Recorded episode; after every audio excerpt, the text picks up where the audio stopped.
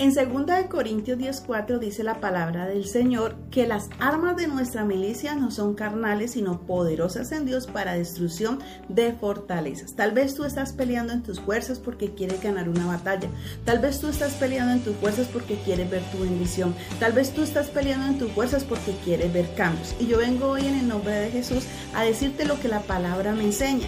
Y la palabra me dice a mí que yo no tengo lucha contra carne y sangre ni contra personas, que mi lucha es espiritual. ¿Por qué? Porque hay un reino espiritual que gobierna el reino natural y que todo lo que se mueve, que vemos en este mundo natural, está manejado por lo espiritual. Y lo espiritual en lo espiritual hay dos reinos el reino de Dios y el reino de las tinieblas.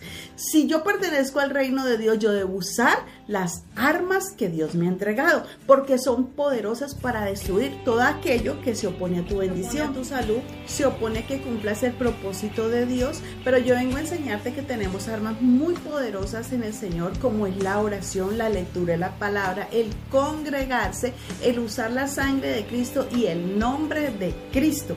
Pero también Dios dice en su palabra que nosotros somos martillo en sus manos. En Jeremías 51, 20 dice, martillo me sois y armas de guerra, y por medio de ti quebrantaré naciones, y por medio de ti dice la palabra, destruiré reinos. ¿A quién va a usar el Señor para hacer un arma en las manos de Dios?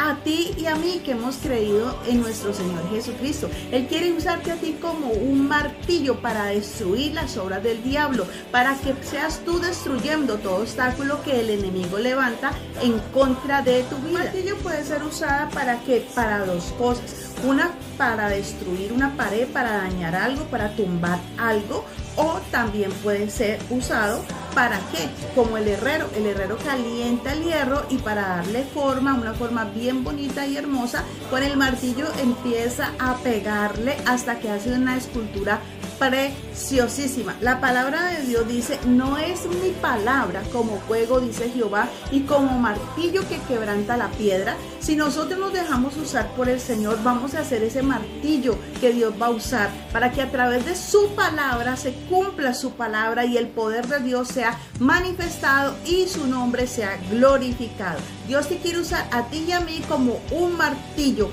¿Para qué?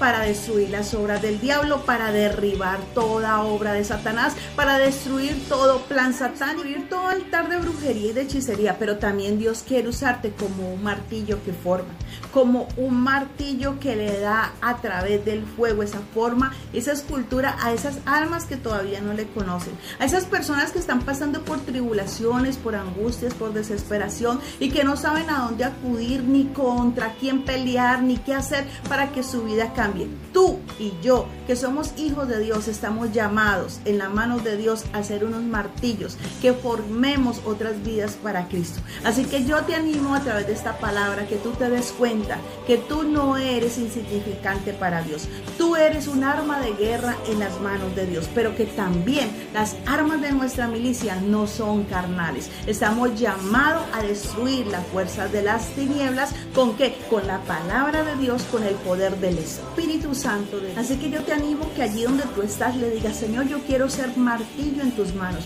Yo quiero ser un arma de guerra, Señor, porque yo me voy a levantar como tu hijo, como tu hija, como tu iglesia, Señor, en este tiempo, Padre precioso, para que el poder del Espíritu Santo de Dios sea derramado sobre toda carne, como dice tu palabra, que en los últimos tiempos derramarás de tu Espíritu sobre toda carne pero que el avivamiento empiece por ti, empiece por mí y entonces veremos cosas grandes en el Señor. Prepara tu iglesia porque Cristo viene pronto y en este tiempo te va a usar a ti, me va a usar a mí como martillo y arma en sus manos. Dios le bendice.